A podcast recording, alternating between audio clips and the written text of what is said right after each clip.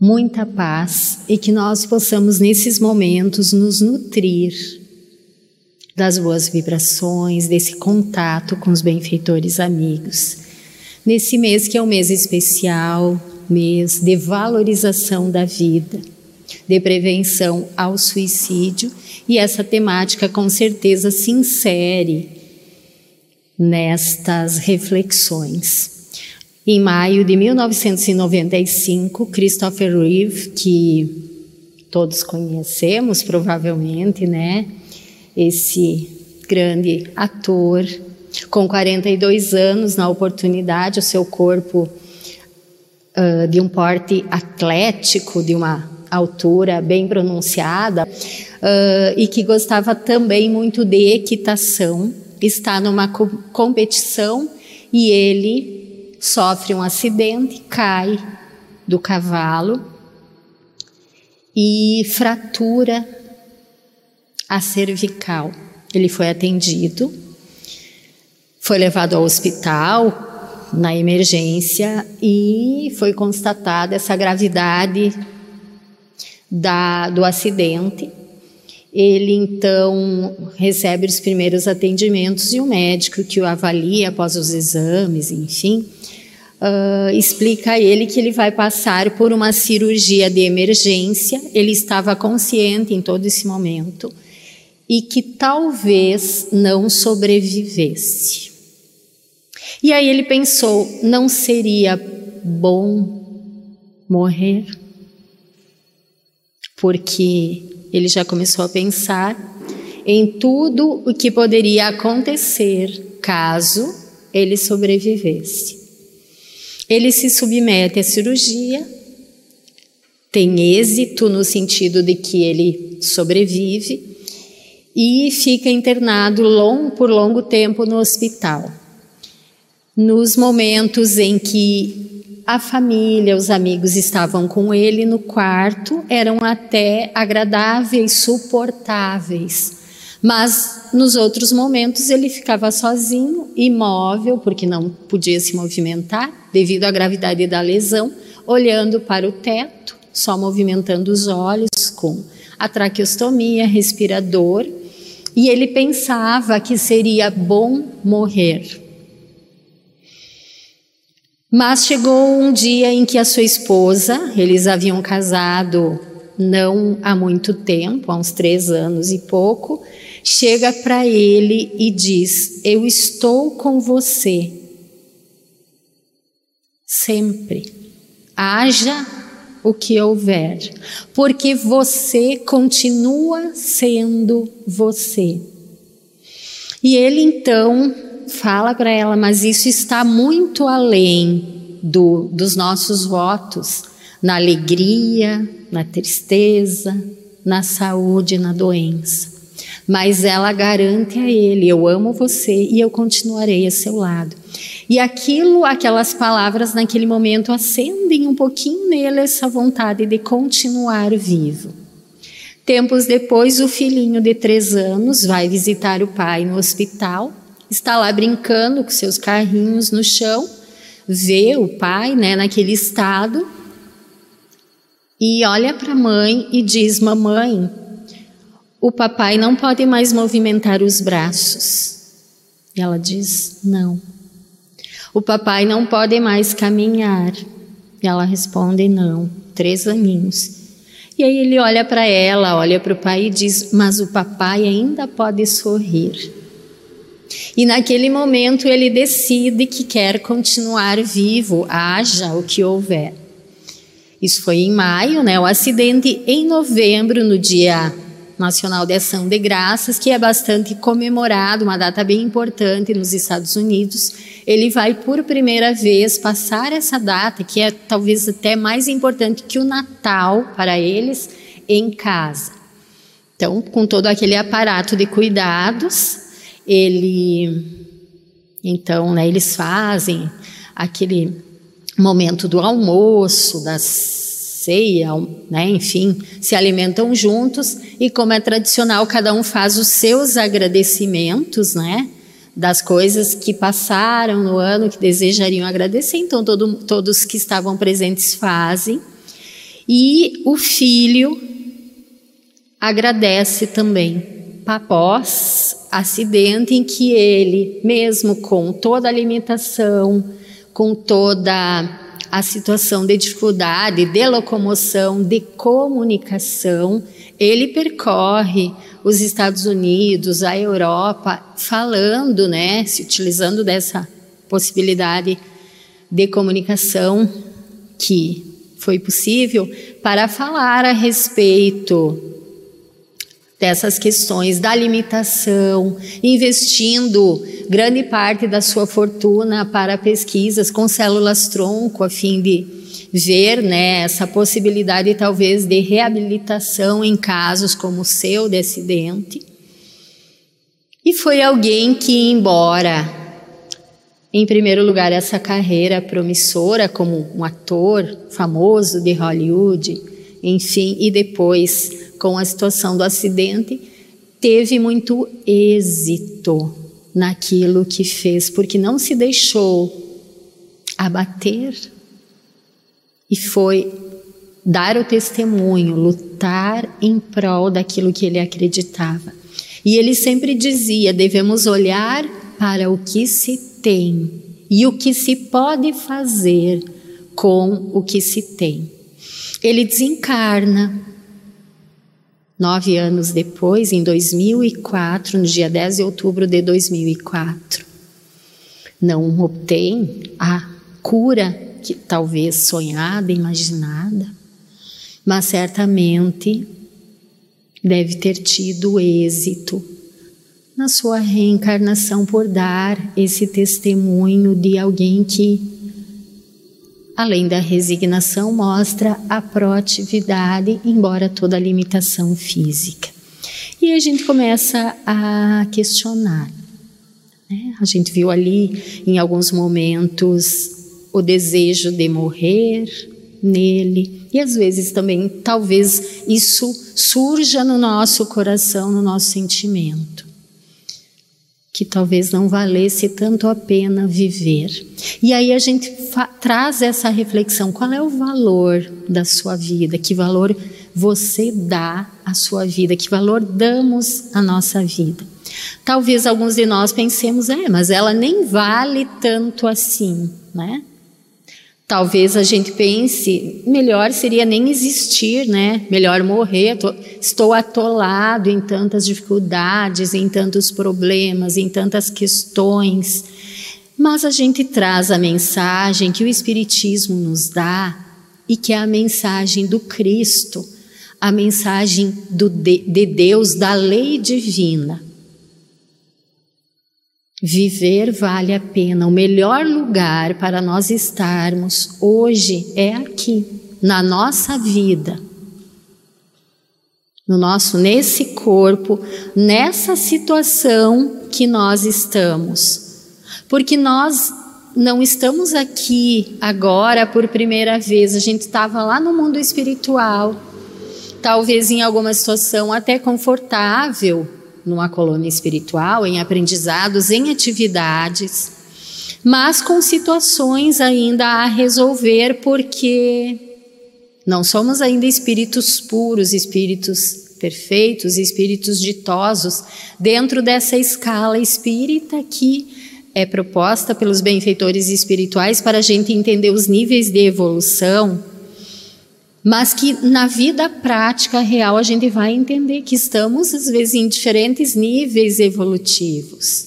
Né? Só olhar o comportamento, as escolhas, os desejos, as buscas, as intenções. Embora todos nós ainda sejamos espíritos em provas e expiações, por isso que a gente está nesse mundo que tem tanta dificuldade, tantas situações adversas, mas já com o pé na regeneração. Então a gente ainda precisa reencarnar para quê? Para nos renovarmos, para nos melhorarmos, para avançarmos nesse processo.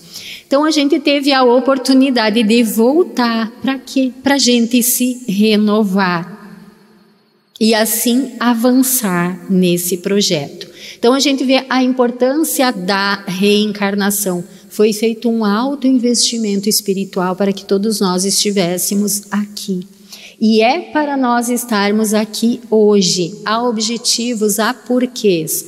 Talvez a gente que tem algum conhecimento do Espiritismo pensa, tá, mas podia ter esperado um pouquinho mais para reencarnar, né?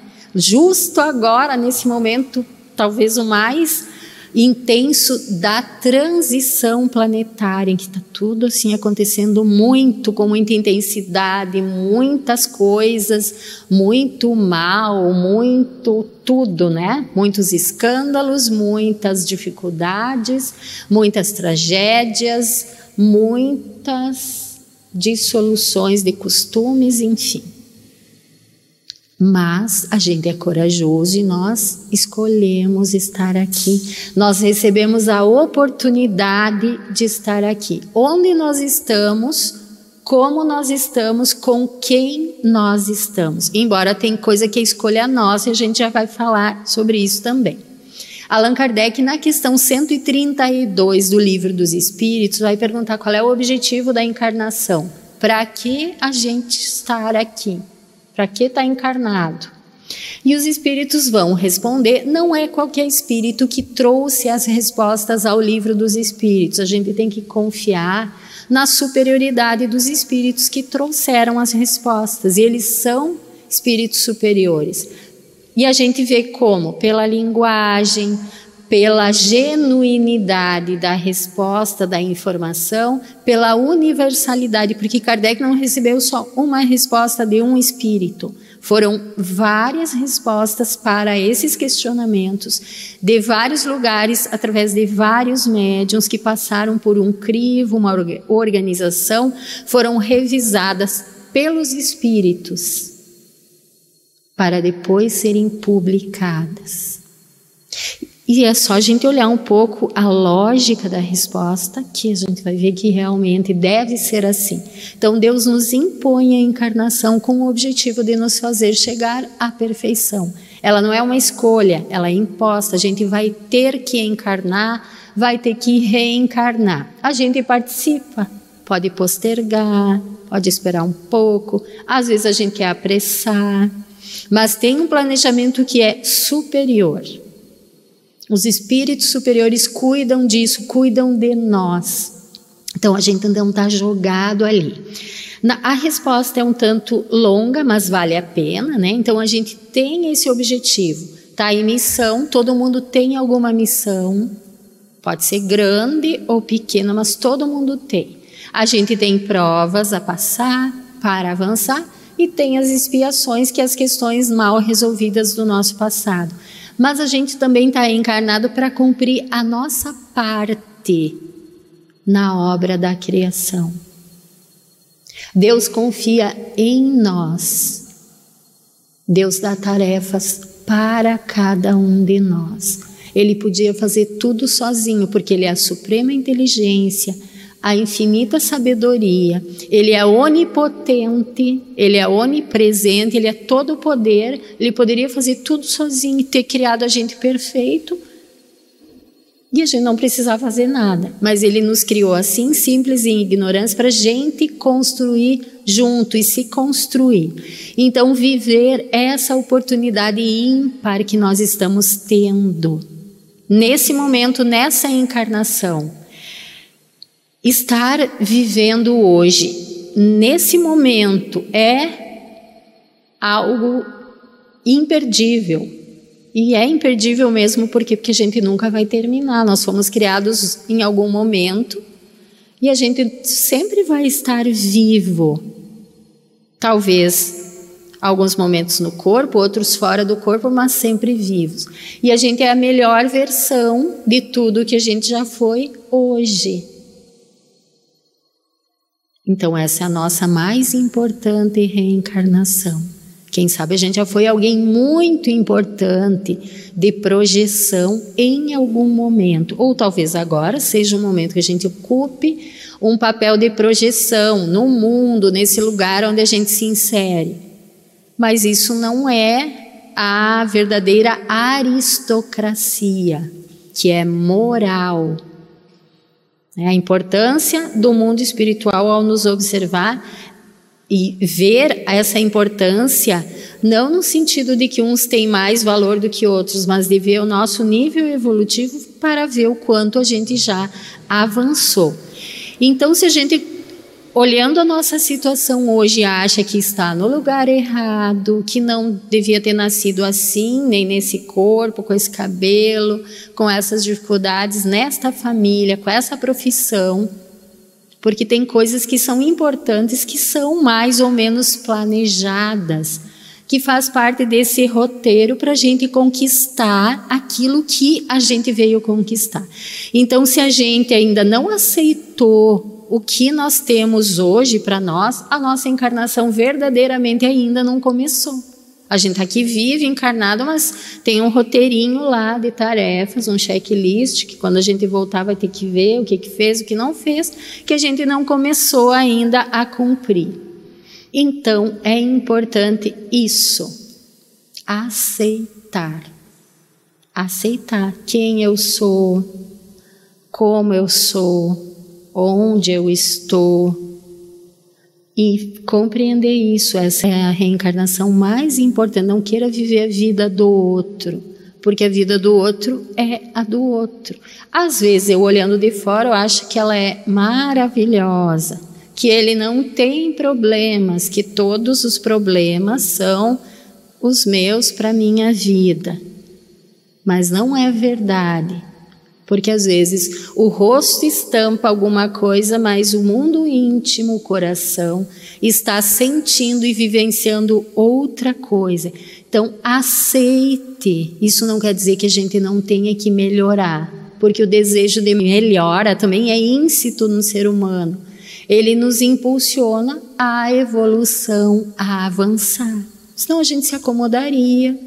Então, mas a gente tem que aceitar isso que se nos apresenta agora, esse corpo físico. Na outra encarnação você vai receber outro corpo, que tem a ver com desejos, necessidades, demandas, projetos, mas dessa encarnação é esse. A gente vai cuidar dele da melhor forma possível, assim como outras uh, questões que a gente tem que cuidar, né? Então vamos valorizar e aproveitar bem essa oportunidade entendendo o âmbito da encarnação, das provas que a gente vai passar, das expiações que a gente às vezes vai ter que enfrentar e da missão, as tarefas que a gente tem a fazer na profissão, na maternidade, na paternidade, na nossa convivência e relacionamento com o outro às vezes tem coisas que acontecem repetidamente na nossa vida que a gente vê, ó, eu tenho tarefa nesse âmbito. Às vezes também é coisa que a gente precisa mudar, né? As coisas que, problemas que se repetem têm a ver com acionamento de mudança, ó, muda o comportamento porque tu não está aprendendo com a situação, né? Então pensar nisso é importante. E é importante também a gente saber que nascemos com propósitos, né? Propósito, cada um tem propósito. E um dos grandes males da humanidade atual é a ausência de propósito, o vazio existencial. Não saber por que, que eu estou aqui, por que, que eu vivo, deixa a vida me levar, a vida leva eu, vou para lá se todo mundo vai, daí vou por aqui, né? E essa visão equivocada que nós temos de olhar para o outro, achar que para ele dá tudo certo e para nós dá tudo errado, que também não é verdade, porque nós precisamos, por um lado, sermos gratos e conseguir enxergar que a gente recebe muita ajuda, muito apoio, muito amparo espiritual. Talvez seja um hábito já cristalizado em nós de supervalorizar, superestimar aquilo que a gente considera que é ser um mal. Mas pensem que às vezes aquilo que a gente acha que é um mal é um grande bem para a nossa vida. Que o não que Deus nos dá é o que às vezes nos faz despertar, crescer e que talvez se Deus desse aquele sim aprovado, carimbado, ok, para aquilo que a gente tanto pede, a gente repetiria ações, escolhas, atitudes que nós viemos para vencer, superar, transformar. Então, se a gente está olhando para a vida do outro e acha que está tudo certo, e às vezes realmente tem pessoas que têm uma vida mais tranquila. Só que a nossa visão, quando a gente está encarnado, e no nosso nível evolutivo, ela é muito pequena e limitada, a gente não está enxergando todo o trecho da jornada que esse espírito já fez. Então, talvez nesse momento realmente ele esteja num período de uma certa tranquilidade para ele fortalecer-se enquanto espírito para enfrentar situações logo à frente ou numa próxima encarnação. Talvez ele esteja numa encarnação, porque são muitas que a gente vai passar, colhendo algo que ele fez de adequado. Então, ele teve mérito para ter uma vida tranquila, por enquanto. Porque o amanhã ou daqui a pouco a gente não sabe. Não é assim na nossa vida, às vezes está tudo tranquilinho e chega o quê? A tempestade inesperada e destrói a nossa segurança, aquilo que a gente achava que estava seguro. Então temos que pensar nisso também. E na nossa vida, mas aquele que está tranquilo ali, ele está semeando também. E vai colher aquilo que ele estiver semeando. E nós, talvez nesse momento existencial, nós estamos colhendo algo não tão agradável, porque a gente semeou antes. Então, isso explica, de uma certa forma, a situação atual da nossa vida, de adversidade, de sofrimento, de dificuldade, mas nós hoje também estamos plantando, semeando, e a gente vai colher logo ali na frente. Né? Então, pensemos: a lei divina é sábia, ela é de misericórdia, ela é de amor sempre. E ela sempre vai nos dar a oportunidade de a gente se renovar através das nossas vivências. Então, valorizemos a nossa vida, queremos viver a nossa vida. E pensemos na misericórdia de Deus, porque talvez a gente esteja de mal com Deus nesse momento. Como assim Deus é inteligência suprema se está me deixando passar por tudo isso que eu estou passando? E está de mal com Deus. Não, Deus não existe. Deus, se fosse bom, daria um jeito na minha vida. Mas agora vamos pensar, fazendo um parêntese. Onde vocês preferiam estar? A gente errou, complicou a vida.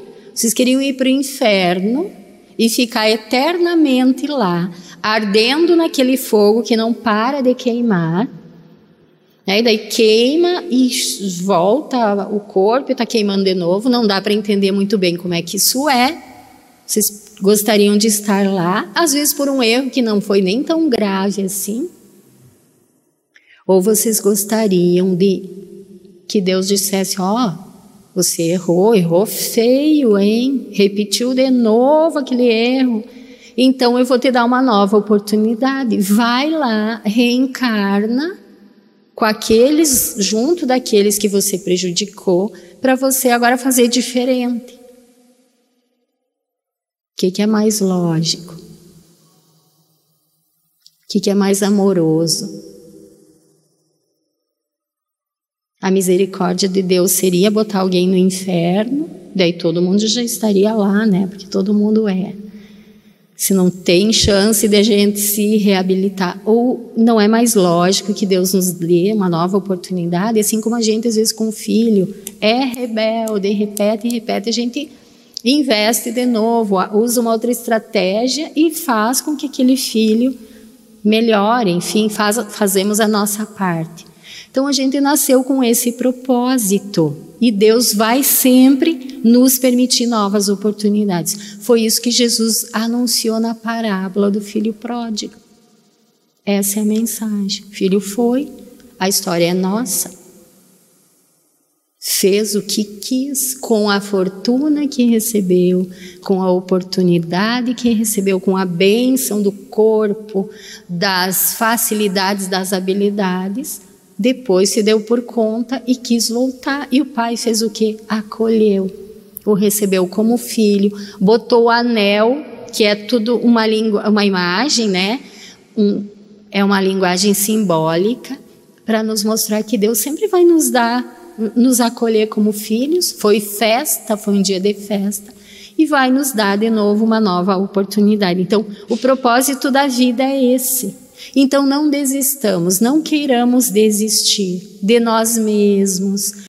Às vezes, tem momentos que a gente quase que né, não confia que é possível. Às vezes, nem a gente não se aguenta, né? Parece, às vezes queria tirar umas férias da gente mesmo. E às vezes dá para tirar umas férias da gente.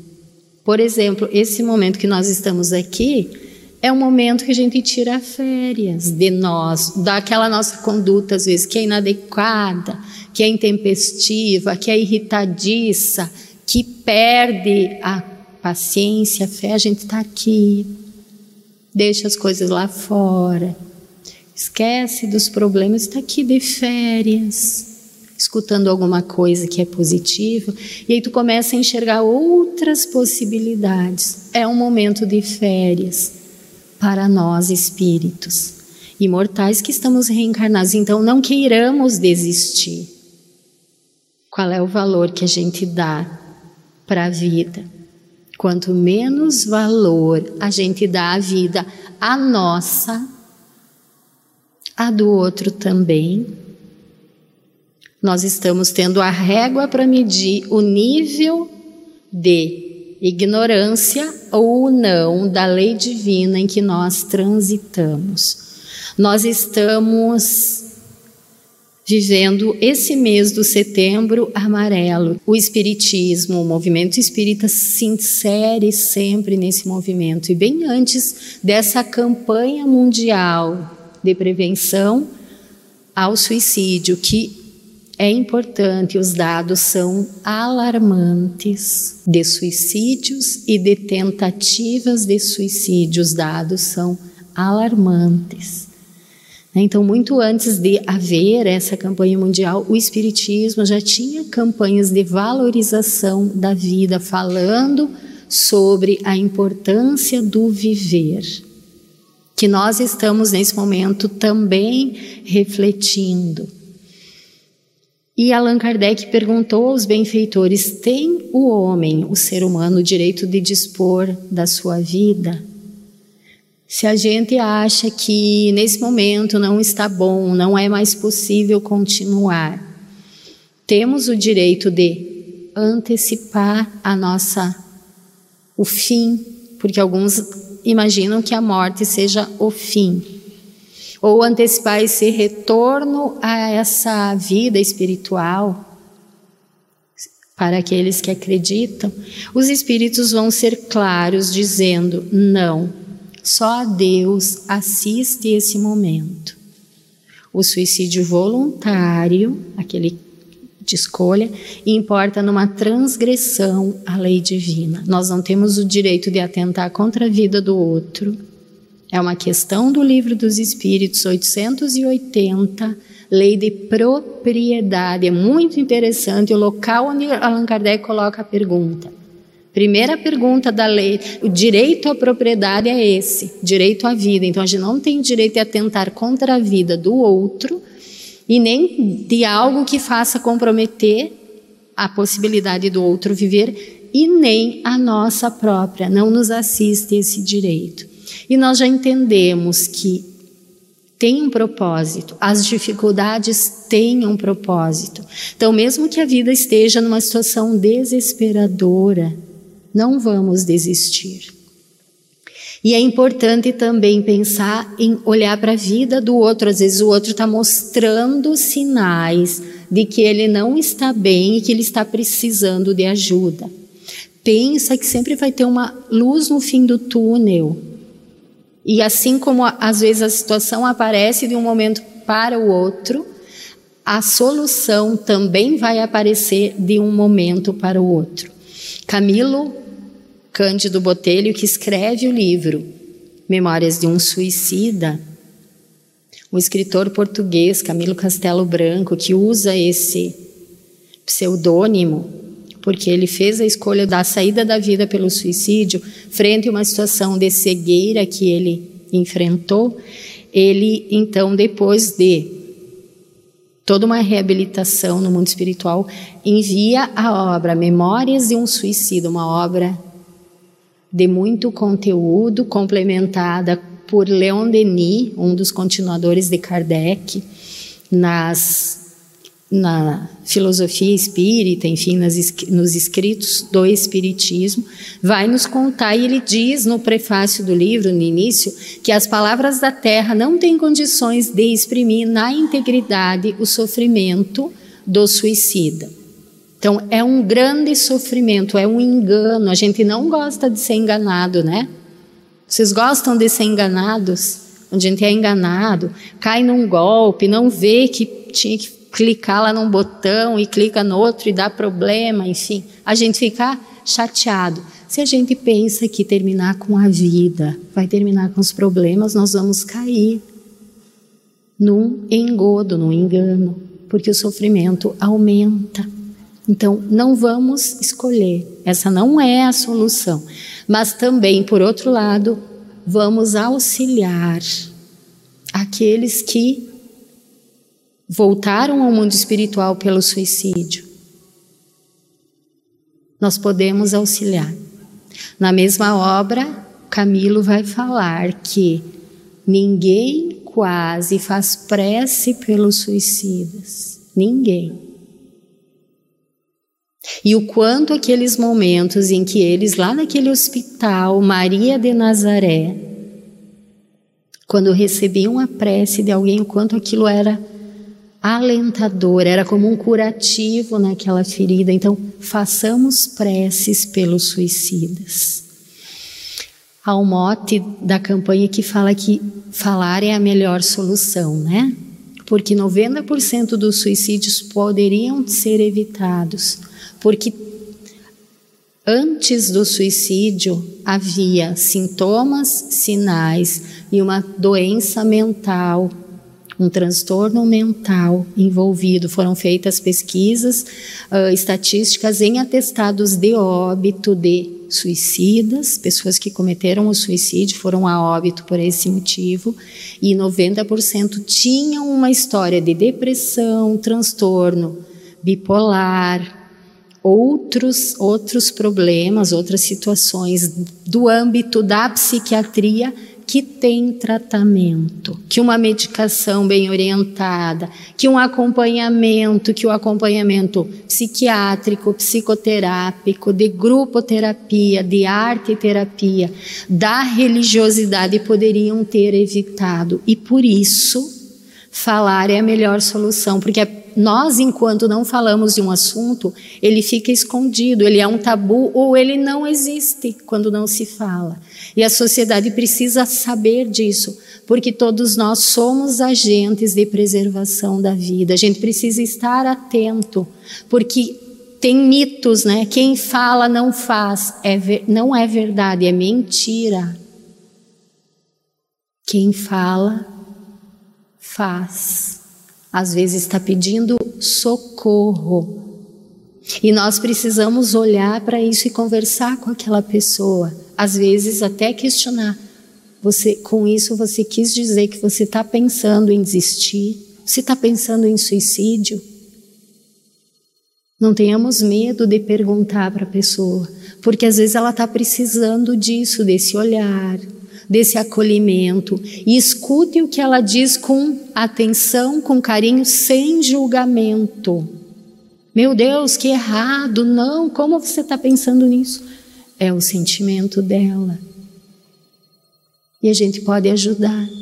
E não diga, mas olhe sua vida, é bonita, é tranquila. Nesse momento não vai ajudar. A pessoa está se sentindo culpada, porque ela sabe que tem a vida sim, que tem família às vezes, mas ela não está bem e nós precisamos ajudar, encaminhar para um acompanhamento, às vezes tem que levar para emergência do hospital, não dá para deixar sozinho, tem né, todo um, um, um protocolo, um manual que está disponível que a gente pode ser esse agente de auxílio, de salvar realmente uma vida.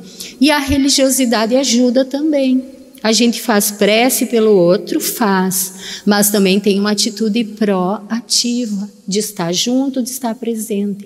Porque tem momentos que a pessoa não consegue por si, por sua vontade, e buscar ajuda. E alguém tem que fazer isso para ela, por ela e para ela. Então, reconhecer esses sinais é muito importante.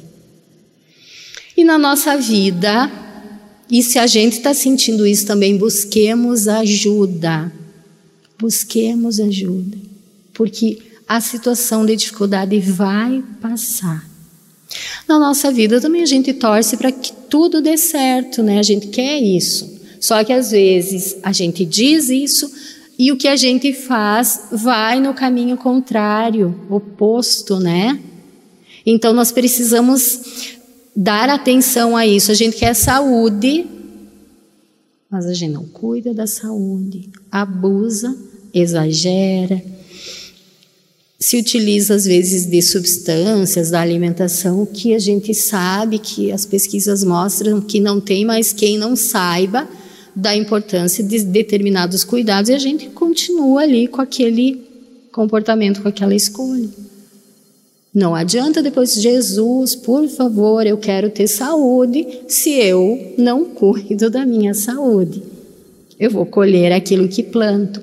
Eu quero ter bons, bons relacionamentos, mas eu faço escolhas equivocadas, que são visíveis de pessoas com quem eu me relaciono, às vezes que têm condutas que são que eu considero inadequadas ou enfim, e que eu mantenho esse tipo de relacionamento. Não vai dar certo. Ou a minha conduta é uma conduta desequilibrada, que não tem controle, vai ter problema de relacionamento, né? Então eu preciso investir na qualidade de vida das minhas relações, não colocar em risco a minha integridade, se eu quero que a minha vida dê certo. Os benfeitores falam lá no capítulo 5 do Evangelho sobre as aflições, né? Bem-aventurados os aflitos, que a maioria das nossas situações de aflição não é prova nem expiação, é escolha equivocada desta vida. E dá para mudar, a gente pode querer mudar. Então pensemos nisso. Cultivemos boas memórias afetivas. Como? Através daquilo que a gente faz, daquilo que a gente vai escolher viver, dos relacionamentos, do que a gente escolhe para estar, onde estar. E assim a gente vai ter essas memórias afetivas que são agradáveis, para que a gente não precise estar sempre olhando para o passado e se arrependendo daquilo que fez. Meu Deus, se eu pudesse voltar atrás. Sempre é possível a gente se arrepender, né? É um, é um mecanismo da lei divina para a gente modificar. Mas quando a gente fica repetindo isso, a gente vai ter um sentimento de que a vida não está boa, de que não vale a pena, mas às vezes é conduta escolha nossa. Então, olhe para o seu passado e ressignifique. A gente olha às vezes para o passado, estamos falando agora só do, do passado, dessa reencarnação. A gente olha para algumas coisas e fica com vergonha, né? E nem me fala disso, não quero nem lembrar de, dessa situação mas tira aprendizados, tira lições e faz, escolha atitudes diferentes, né? A experiência da vida, o passar do tempo, com a idade, a gente vai vendo que vai errar sim, mas que o caminho é a gente levantar, se reconstruir e ressignificar aquilo que de ruim a gente fez.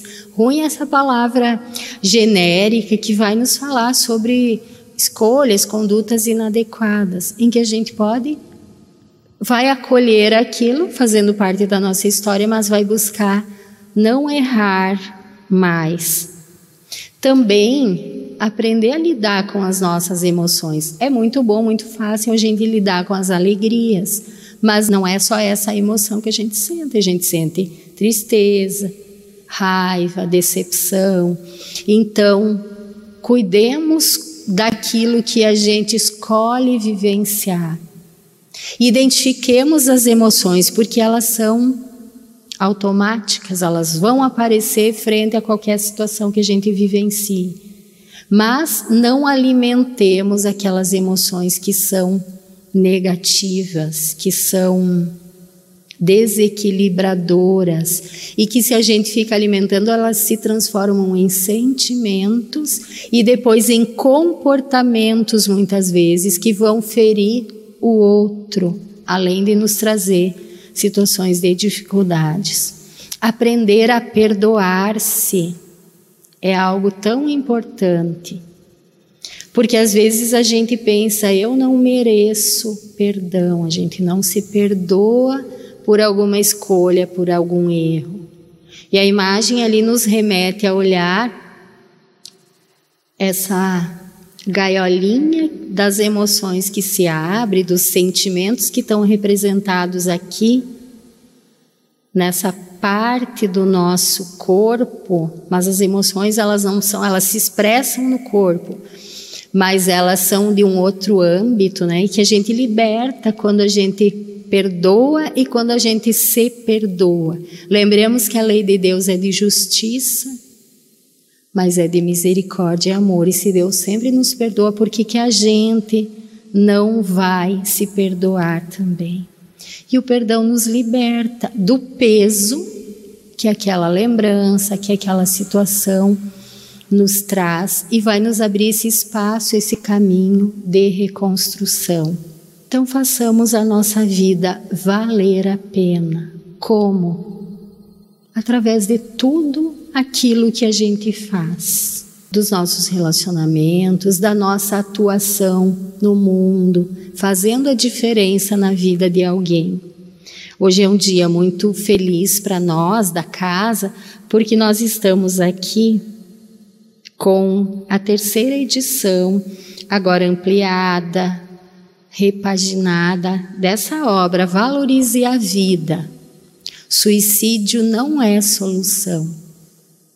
Que tinha uma capa diferente nas duas outras edições. E agora está com essa capa amarela do Setembro Amarelo, com palavras sugestivas de bom ânimo, aqui uma nuvem de palavras sugerindo converse, diz que 188, o número do CVV, esperança, você importa, fé, coragem. E todo o conteúdo da obra tem mensagens, tem preces, tem textos informativos sobre lembrete anti-suicídio, por exemplo, como você está se sentindo?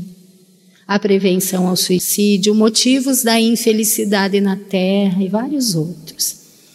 É um livreto que está disponível, está disponível ali na nossa livraria com valor de custo, se alguém quiser. Se não tem o valor, leve gratuitamente, porque é um livreto que já salvou muitas vidas. Muitas vidas. Pessoas já chegaram aqui na casa, colocaram o livro na mesa, assim, com a gente, e disseram: Eu vim devolver esse livro, porque ele salvou a minha vida. Eu ia desistir. Eu já tinha comprado algum algo pensando no suicídio. Mas eu, eu, o livro apareceu, alguém me deu, enfim. Chegou na mão daquela pessoa que precisava. E a pessoa, com tanta gratidão, vem devolver. Eu quero que outra pessoa também tenha acesso a isso. E a gente devolve para a pessoa e diz: fica com ele, dá para alguém, distribua. Se precisar mais, venha buscar. E o livro está disponível para todos vocês, porque todos vocês, todos nós somos agentes de valorização da vida e a gente pode salvar a vida. Com o livro, com uma mensagem, com um sorriso, com um abraço, a gente se importando com o outro. A gente tendo olhos de ver com aquele colega que está irritado, que está faltando muito ao trabalho, que quem sabe adoece e E às vezes a gente se aproximando, mostrando esse sentimento de que eu me importo com você, a gente salva a pessoa. Ela começa a ressignificar. E pensem em toda uma atuação espiritual que está acontecendo nesse momento. Nós somos instrumentos do Cristo para ajudar alguém. E o livro também é. A gente pode esquecer por aí também. Ó, fica a dica deixa lá em algum lugar, que quem sabe ele vai chegar lá onde ele tem que chegar. Então é um motivo de muita alegria para nós essa obra. E a gente incluiu nela aqui alguns lembretes para. Às vezes a pessoa não, não está em condições de ler o texto, mas aqui tem um, um bilhetinho para ela. Permita-se viver o alvorecer de um novo dia. Se permite ver o sol nascer de novo. É um bilhetinho ali para a pessoa lembrar. Então a nossa vida vale a pena e vai valer a pena através das coisas que a gente faz. Às vezes a gente imagina grandes coisas, mas não precisa. Uma pequena coisa vai tocar um coração e vai dar para a gente a vontade de continuar vivendo. Então pensemos: a vida é curta demais para ser pequena. É uma frase. Né? Então, não vamos apequenar a nossa vida. Quando que a gente é pequena com a nossa vida? A vida é pequena. O tempo de reencarnação é curtinho, né? A gente queria viver 500 anos, quem sabe. Vai ter que pagar o preço de estar num corpo que já não funciona mais. Quem quer viver 500 anos? Por enquanto ainda não dá. Mas a vida do espírito é imortal, a gente sabe. Mas a gente tem que aproveitar bem esse espaço de tempo que nós estamos aqui e fazer ela valer a pena. Joana de Ângeles fala da questão da solidão, porque às vezes a gente está se sentindo assim que a vida não tem sentido e estamos nos sentindo solitários. E ela fala que somente é solitário quem não é solidário está se sentindo sozinho, quem sabe faz algum movimento de aproximar-se de alguém, de alguma iniciativa do trabalho voluntário, e a tua vida vai se encher de sentido novamente. E há muitos campos de trabalho aberto para isso. Nós estamos vendo no nosso estado agora essa situação inesperada que a gente não pensava, dessa destruição próximo de nós, com mortes, fruto desse evento climático. É um momento de gente exercer a solidariedade.